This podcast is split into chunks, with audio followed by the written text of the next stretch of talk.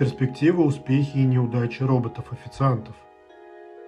Возможно, вы уже видели их в ресторанах. Машины высотой по пояс, которые могут встречать гостей, проводить их к столикам, доставлять еду и напитки и переправлять грязную посуду на кухню. Многие думают, что роботы-официанты – это решение проблемы нехватки рабочей силы в отрасли. Продажи их быстро растут, и теперь десятки тысяч скользят по столовым всего мира.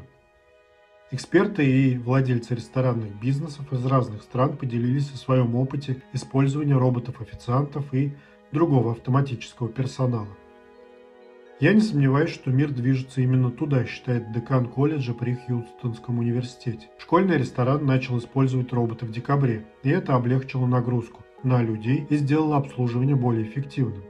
Однако другие говорят, что роботы-официанты не более чем уловка, которой предстоит пройти долгий путь, прежде чем они смогут заменить людей.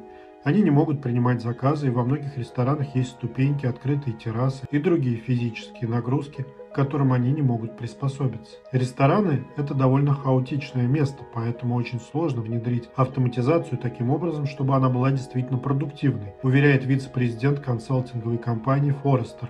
Тем не менее, роботы распространяются. Компания Beer Robotics из Калифорнии представила своего серви в 2021 году и рассчитывает, что к концу этого года будет развернуто 10 тысяч роботов в 44 штатах – США и за рубежом. Китайская компания Pudu Robotics, основанная в 2016 году, развернула более 56 тысяч роботов по всему миру. Каждая сеть ресторанов стремится к максимальной автоматизации, уверяет разработчик из Остина. Люди увидят их повсюду, в ближайший год или два. Летом 2021 года Ли Джаю было трудно найти персонал для своего ресторана Topia в Мичигане, поэтому он купил Bella Bot у Pudu Robotics. Робот оказался настолько успешным, что он добавил еще два. Теперь один робот ведет посетителей к их местам, и другой доставляет к столу тарелки с дымящейся лапшой. Работники складывают грязную посуду на третьего робота, чтобы тот вернулся на кухню. Теперь Джаю нужно всего три человека, чтобы ввести тот же объем бизнеса, который раньше выполняли 5 или 6 человек. И роботы экономят ему деньги. По его словам, робот стоит около 15 тысяч долларов а зарплата человека составляет от 5 до 6 тысяч долларов в месяц. Он заметил, что роботы дают людям-официантам больше времени для общения с клиентами, что увеличивает чаевые. А клиенты часто публикуют видео с роботами в социальных сетях, которые привлекают других посетителей. Помимо экономии рабочей силы, роботы генерируют бизнес, говорит он. Бетси Рейноса, которая работает с Bella Bot на The Sushi Factory во Флориде, Говорит, что робот может быть проблемой. Некоторые ее клиенты не хотят взаимодействовать с машинами. Но в целом робот это плюс, добавляет она.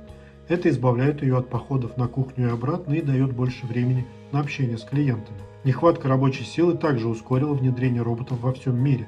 По данным Национальной ассоциации ресторанов, в США в конце прошлого года в ресторанной индустрии работало 15 миллионов человек – но это все же на 400 тысяч меньше, чем до пандемии. В недавнем опросе 62% операторов ресторанов заявили, что у них недостаточно сотрудников, чтобы удовлетворить спрос клиентов.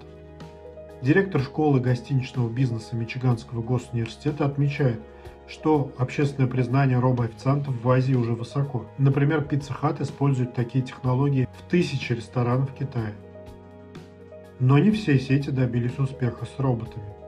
Компания Chili's представила робота-официанта по имени Рита в 2020 году и расширила их присутствие на 61 ресторан в США, а потом резко заморозила проект в августе прошлого года. Сеть обнаружила, что Рита двигается слишком медленно и мешает людям-официантам, а 58% опрошенных гостей сказали, что Рита не улучшила их впечатление.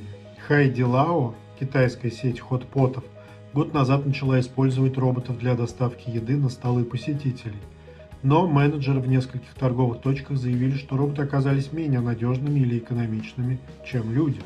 Ван Лонг, менеджер магазина в Пекине, сообщил, что оба его робота сломались. «Мы использовали их только время от времени», — сказал Ван. «Это своего рода концептуальная вещь, и машина никогда не сможет заменить человека».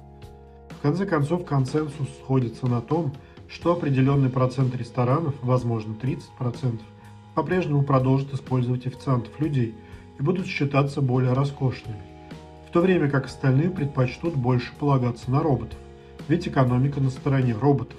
Стоимость человеческого труда продолжит расти, но стоимость технологий падает.